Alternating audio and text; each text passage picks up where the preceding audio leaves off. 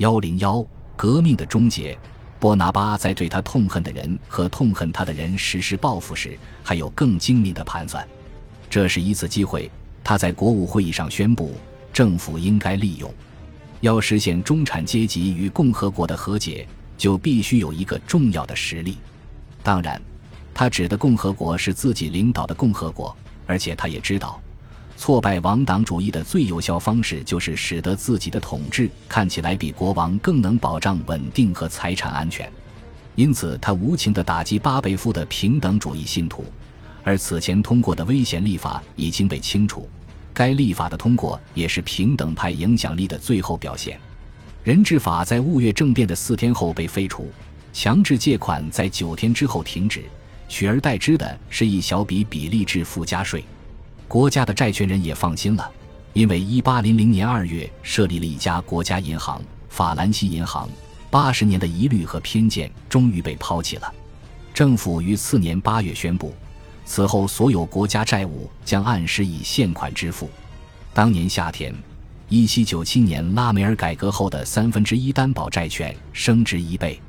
在正常的税收征收体制建立之后，税款收入大为改善。一八零二年没有战争，这一年第一执政终于可以宣布预算平衡了。这些成就的基础还不牢靠，但他们在不断稳固。国家财政的监管日益严格，并具有责任感。在法律和秩序方面，出现了同样的局面。中央政府在各地的权威得以强化，因为每个省都设立了省长，这让人想起在一七八九年被废除的督办们。而且省长的权力也远比督政府的特派员广泛，后者是一七九五至一七九九年中央与地方当局的联络人。省长们面对的局势颇为混乱。自从如尔当征兵法颁布以来，数以千计逃避兵役的强健青年干起了抢劫犯罪的营生。在南方，他们不可避免地加入保王党人的行列，骚扰地方官、收税员、国有土地购买者。离职的国民卫队成员、从前的雅各宾派积极分子以及其他被他们仇视的对象，在别的地方，他们混入流窜饭团伙中。由于他们为迫使富人屈服，采用了一系列酷刑手段，因此他们被称为烧火者。在执政后的第一年，所有部队都被调往莱茵河和意大利迎击外敌，因此犯罪浪潮无法遏制。在和平恢复后。不仅征兵的压力减轻了，而且回国的兵士可以执行中央任命的新地方当局的意志，并镇压犯罪分子。一八零一年二月，设立了一个权力广泛的特别法庭，以处理盗匪犯罪行为。混乱局面开始好转。虽然第一执政在高层政治行为中根本不理睬法律程序，但在日常政治生活中，他仍小心翼翼地表现得像个法治原则的使徒。赋予法国一部统一的、广泛的法典，这种说法至少从18世纪70年代以来就在流传。历届革命议会都为展开这项计划设立了委员会，但都没有实现。波拿巴决心继续这项工作，他在1800年也设立了一个委员会，此前各委员会的文件和方案全都交给了该委员会，他还不断催促其尽快拿出成果。在委员会的一百零二次会议中，他亲自出席了其中的五十七次。这些会议完成了委员会的第一项成果——民法典。虽然法典直到一八零四年才正式公布，但预备草案从一八零一年底就开始流传。在这些立法活动中，法国公民可能会赞赏委员会的活力和干劲，这为他们带来了一整套清晰的财产持有和转让规则。这也是法典的主旨所在。无论是国王还是代表制议会，都无法迅速地完成如此庞杂的工作。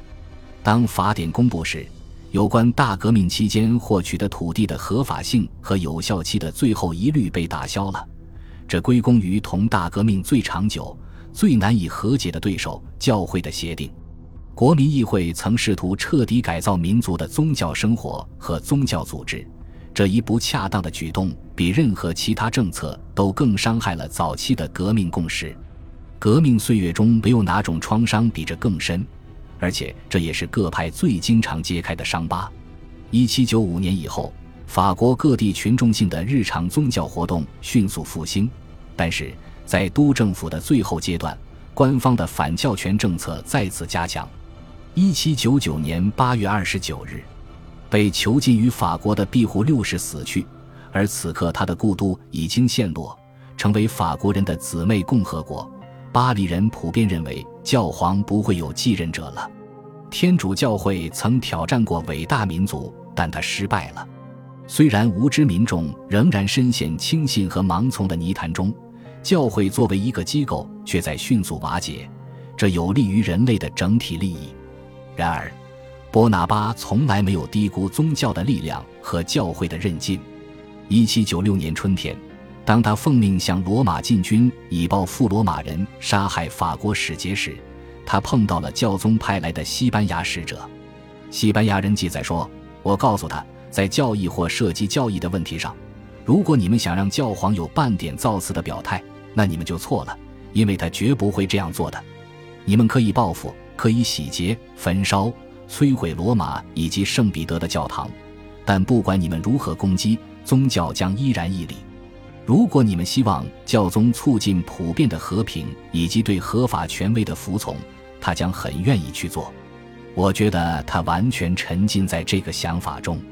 当然，波拿巴在意大利的时候，他对教皇的态度要比督政府给他的命令更为克制。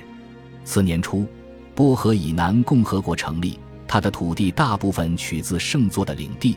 当时他告诫共和国的建立者。任何事情都要循序渐进，手段温和，对待宗教应像对待财产一样。波拿巴本人没有任何宗教信仰，在埃及的时候，他甚至冒充信奉伊斯兰教，因为他觉得这样可以加强法国的统治。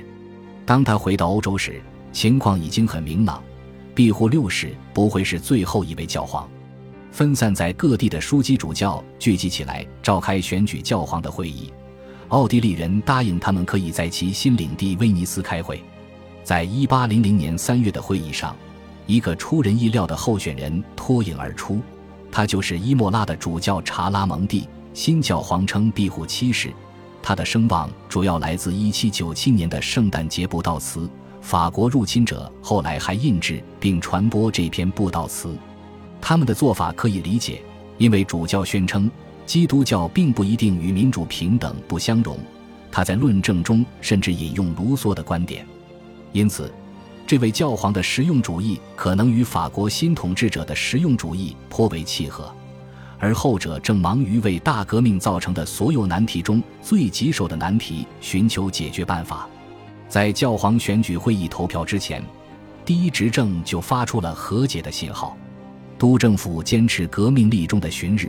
而不是礼拜日，但这一立场在不知不觉中被放弃了。一七九九年十二月，波拿巴下令为庇护六世举行隆重葬礼。次年一月，他向朱安党代表暗示，他们的宗教诉求很快将得到满足。在查拉蒙蒂当选之后，他立刻表达了自己的想法。一八零零年六月再次进入米兰之后，他在大教堂召集该城教士。当时马伦哥战役还没有打响，并宣告说：“基督的正统的罗马的宗教将完好无损的保留，并可以公开信奉。此乃本人的坚定意愿。没有道德就不存在社会，而没有宗教就没有良好的道德。因此，唯有宗教可以给予国家坚定而持久的依靠。疑似本人可与新教皇商谈。”我很愿意清除妨碍法国与教会首脑实现完全和解的任何障碍。马伦哥战役刚一结束，他就与庇护七世接触，提议就新的教务专约展开谈判，以便在法国重建教会。此举事关重大。如果法国的宗教祭坛能够恢复，民众对新制度不满的主要根源将被清除。另外，如果巴黎和罗马能够结束敌对状态，宗教和反革命之间的联盟就会被拆散，而这个联盟曾经让双方各不相让。各姊妹共和国的居民也将被安抚，而比利时和莱茵地区的新法国公民将会以宽慰之情接受这一转变。但另一方面，这一政策的全面实施困难重重。应该恢复哪个教会？因为现在有两个同时声称具有合法性的教会，而且双方都有教皇认可的主教团。以后主教该如何任命？恢复的教会是高卢派享有16世纪以来累积的全部自由和传统的教会，并附带有各种办公署、教士大会、主教座堂、修道院和慈善堂等机构吗？还是类似于1790年国民议会打算设立的那种简约的实用机构呢？而首要的问题是谁来支付教会的费用？在谈判开始前。第一执政就以排除一种可能的解决方案为前提条件，他们不可能归还1790年被没收又被出售的任何教会地产。